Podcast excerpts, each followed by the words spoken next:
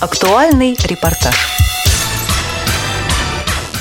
25 и 26 мая в подмосковном поселке Быково в санатории «Сосны» состоялись праздничные мероприятия, посвященные 90-летию Всероссийского общества слепых. На торжествах присутствовали президент ВОЗ, председатели региональных организаций, директора предприятий, представители органов государственной власти и бизнеса, а также зарубежные гости. О том, что делает государство для развития общества на сегодняшний день, рассказывает депутат Государственной Думы, вице-президент ВОЗ Олег Смолин. В эпоху застоя, которая для нас была эпохой расцвета, мы дарили государству огромное количество денег. Сейчас ситуация другая, и мы должны обращаться к поддержке государства. Поэтому нами подготовлены законопроекты о улучшении квотирования рабочих мест, об увеличении налоговых льгот для наших предприятий, э, об увеличении субсидий на информационную поддержку инвалидов в том числе инвалидов по зрению, и целый ряд других законопроектов, которые увеличивают ответственность государства за положение людей с инвалидностью.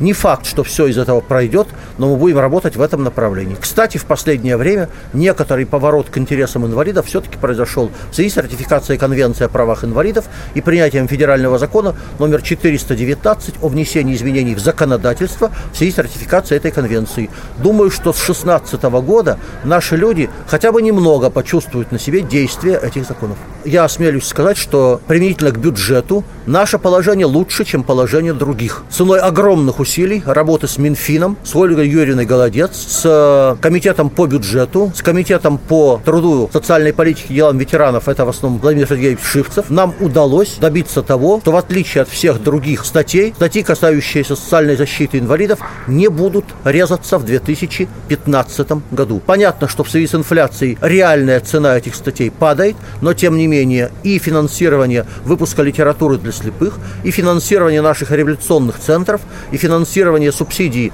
на поддержку предприятий инвалидов осталось на прежнем уровне, повторяю, в отличие от других. Это важное достижение. Полностью ликвидировать последствия кризиса нельзя, но будем делать все возможное, чтобы инвалидов он коснулся как можно меньше.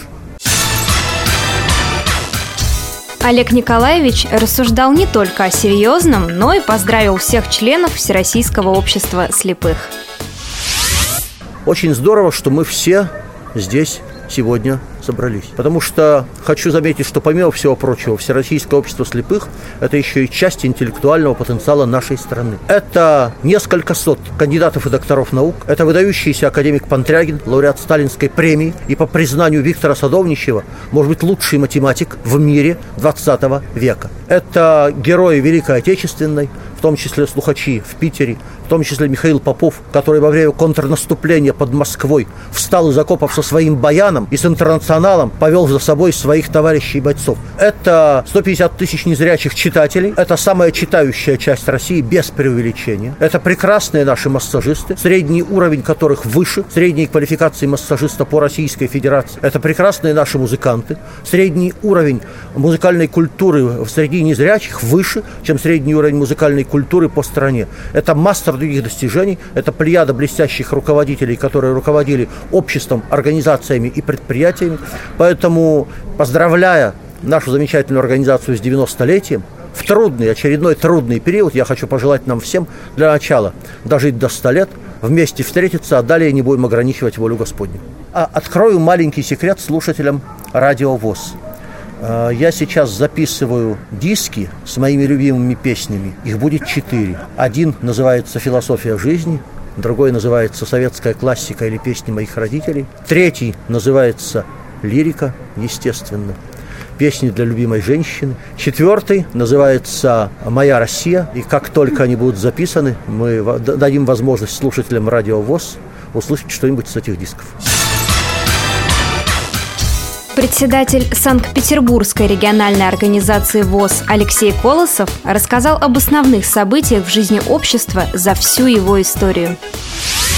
Я, безусловно, скажу, что очень был непростой период, и, может быть, даже самый сложный, но поскольку мы не были участниками, нам тяжело оценивать это, это сам факт формирования общества, потому что не было тогда ни средств связи, которые сегодня были, не было тогда опыта никакого в плане общественной работы вот, инвалидных организаций. И тем не менее наши предшественники ездили буквально вот из деревни в деревню, из города в город, э, рассказывали, убеждали. Это сегодня нам даже невозможно представить, насколько это было вот тогда э, сложно, с учетом уже тех вот возможностей, которыми сегодня взял телефон, позвонил, там о чем-то договорился и как бы вопрос решил. Э, второе, конечно, это открытие предприятий Всероссийского общества слепых. Это тоже была такая дорога путем проб, ошибок, потому что пытались создавать предприятия на базе государственных различных структур, в различных министерствах, департаментах, но тем не менее жизнь показала, что на протяжении вот потом десятков лет это было правильное как бы решение. Безусловно, это период Великой Отечественной войны, особенно с учетом того, что я из Петербурга,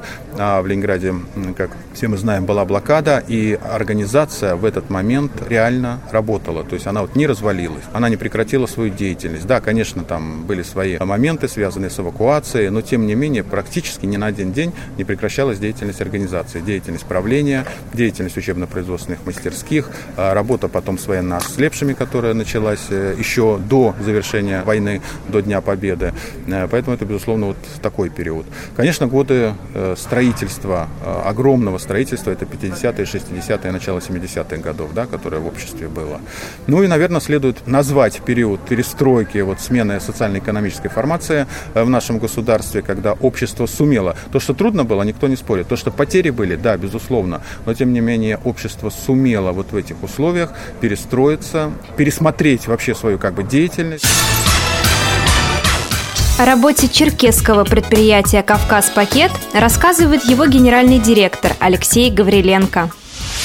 Понимаете, сейчас очень сложная ситуация. Третий год кризис. Поэтому, конечно, работать все труднее и труднее. Когда пришел директором работать, предприятие стояло, не работало. Долг по зарплате был перед всем персоналом. И мы вот э, за 18 лет многого добились. Создали новое производство, производство пленочное это полиэтиленовая пленка, упаковка минеральной воды, и всевозможные пакеты из полиэтилена и так далее. Это 90% нашей продукции. А раньше была электротехническая продукция, пакетные переключатели, но в настоящее время Китай перебивает, он делает менее качественную, но дешевле в 2-3 раза. И, конечно, нам очень сложно, мы в основном на пленке. Мы подняли предприятие, создали новое производство, производство вот пленочное, все было хорошо. Но вот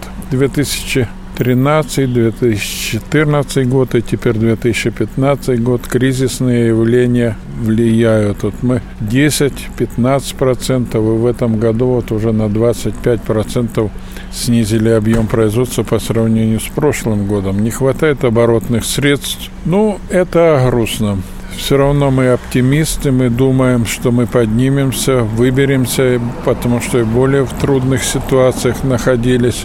Руководство понимает наши проблемы, оказывает нам поддержку. И я надеюсь, что мы выйдем с честью с этого положения. Мы работаем на тех же условиях, по тем же тарифам, по тем же правилам, что и обычные предприятия. Но инвалиды не могут дать ту производительность труда. Но мы не унываем, будем искать выход из ситуации. 90 лет – это большущий срок. В этом году нашему предприятию 80 лет. Я хочу пожелать обществу, чтобы еще как минимум 20-30 лет оно выстояло. Это позволит модернизироваться, выйти на новый уровень производства. Я все равно думаю, общество никогда не умрет. И вот я желаю процветания, сохранения тех позиций, которые есть. Думаю, что все будет хорошо. Ижевское предприятие «Спутник» имени Евгения Мироновича Исаенко работает очень успешно.